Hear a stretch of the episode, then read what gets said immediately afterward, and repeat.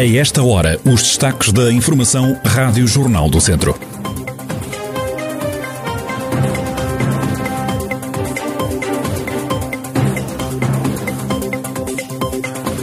Casos de infecção pelo novo coronavírus disparam no Conselho de São Pedro do Sul. Novo presidente da Câmara de Lamego diz ter detectado graves problemas nas obras do Plano Estratégico de Desenvolvimento Urbano da cidade. Francisco Lopes diz que os projetos não foram respeitados pelo anterior executivo. A arte na beleza da Eucaristia é este o novo projeto virtual da Diocese de Viseu.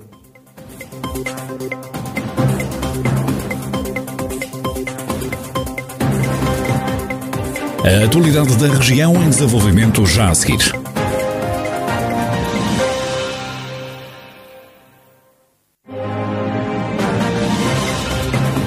Noticiário Rádio Jornal do Centro, edição de Carlos Esteves.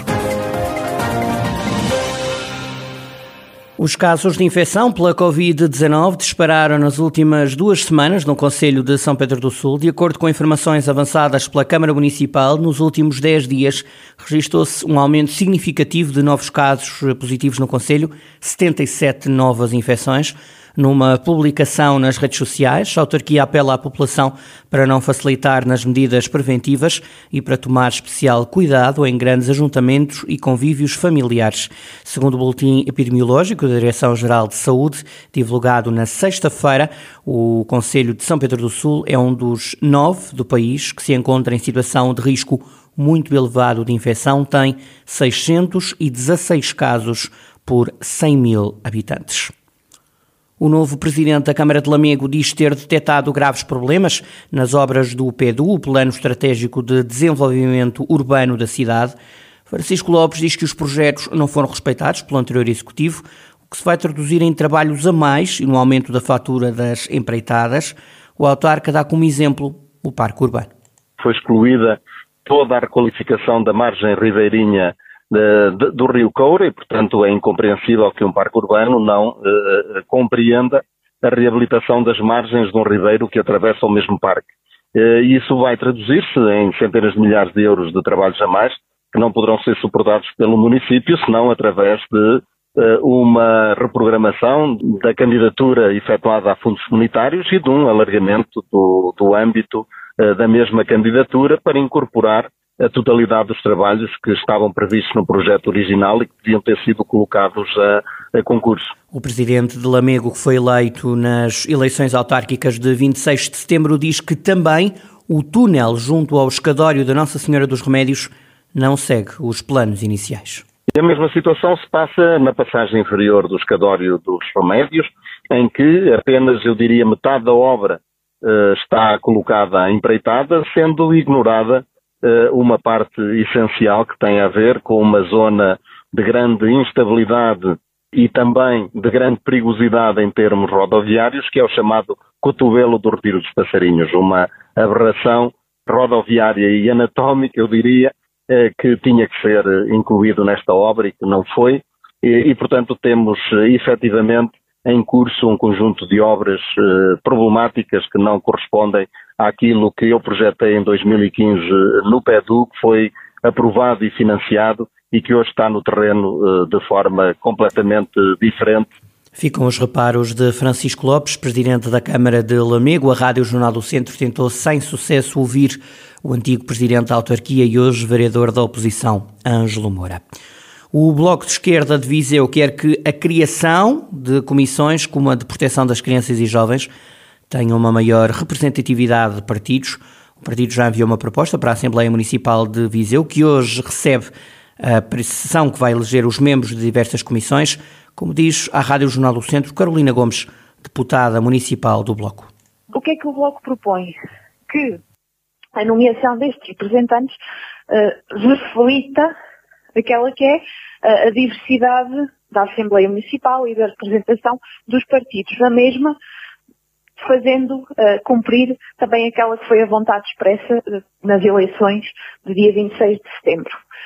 Evitando que uh, esta representação seja quase uma imposição de uma maioria e que não tenha esta, esta diversidade e esta representação que estamos a propor. Carolina Gomes disse ainda que a proposta já foi enviada para o Presidente da Assembleia Municipal, Mota Faria, e para os representantes dos grupos municipais, dos grupos partidários municipais.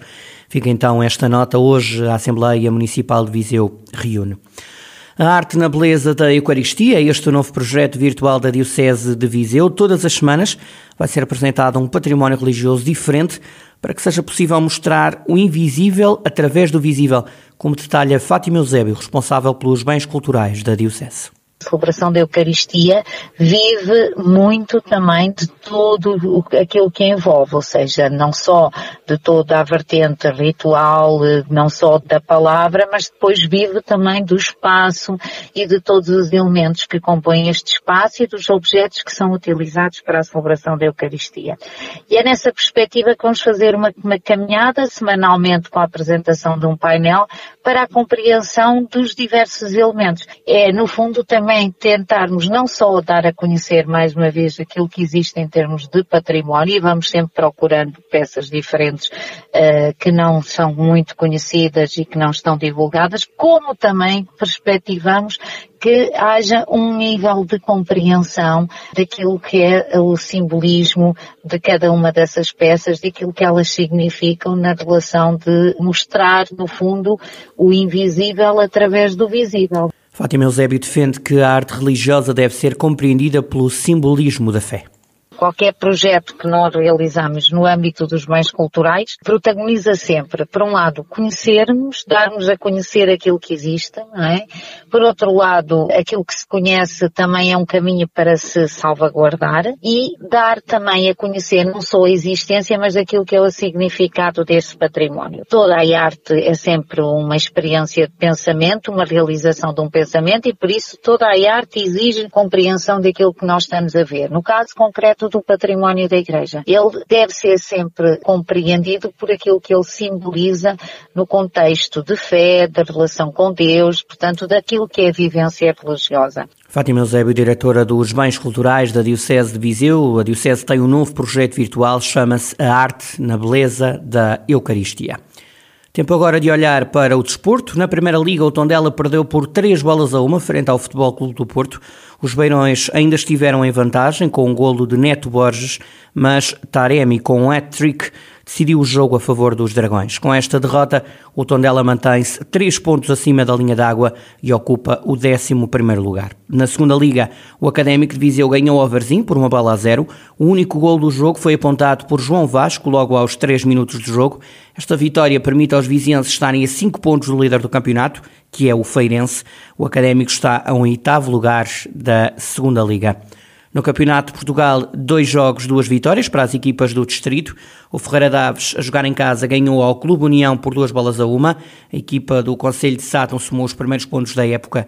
O Castro Daire também jogou em casa e derrotou o Alvarenga por duas bolas a zero. Com este triunfo, os castrenses continuam sem perder no Campeonato de Portugal e têm agora 10 pontos na Série C. O futebol distrital viveu este domingo uma tarde cheia de jogos e de golos. Divisão de honra, Zona Norte. O líder Rezende foi surpreendido pelo segundo classificado, o Lamelas. Na Zona Centro, o destaque foi para o Lusitano de Vilmoinhos, que goleou o Campia. No Grupo Sul, o Mortágua continua sem dar hipóteses à concorrência e voltou a ganhar. Vamos aos resultados. Zona Norte é liderada pelo Rezende, 15 pontos, mais 2 do que o Lamelas. Sinfãs 0, Paivense 1. Lamelas 1, Rezende 0. Moimenta da Beira 2, Parada 0. Ines Pereira 3, Lamego 2. A Zona Centro é liderada pelo Lusitano Vilmoinhos, tem 12 pontos, mais 1 do que o Oliveira de Frades. Resultados: Oliveira de Frades 1, Penalva do Castelo 1, Carvalhais 2, Chátão 0, Roriz 0, Sampedrense 0 e Lusitano Vilmoinhos 5, Campia 0.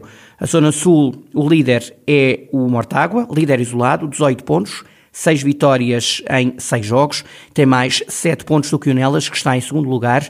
Moimenta do Dão 3, Molelos 2, Carregal do Sal 0, Mortágua 1, Canas de Senhorim 1, Nelas 2 e Valdaçores 3, Mangualde 1. Quanto ao futsal, tempo ainda para dar conta da derrota do Viseu 2001 frente ao Benfica. A equipa de Paulo Fernandes ainda não somou qualquer ponto e ocupa nesta fase a penúltima posição do campeonato. Estamos na quarta jornada da Primeira Liga. Faltam ainda 22 jogos para o final da fase regular.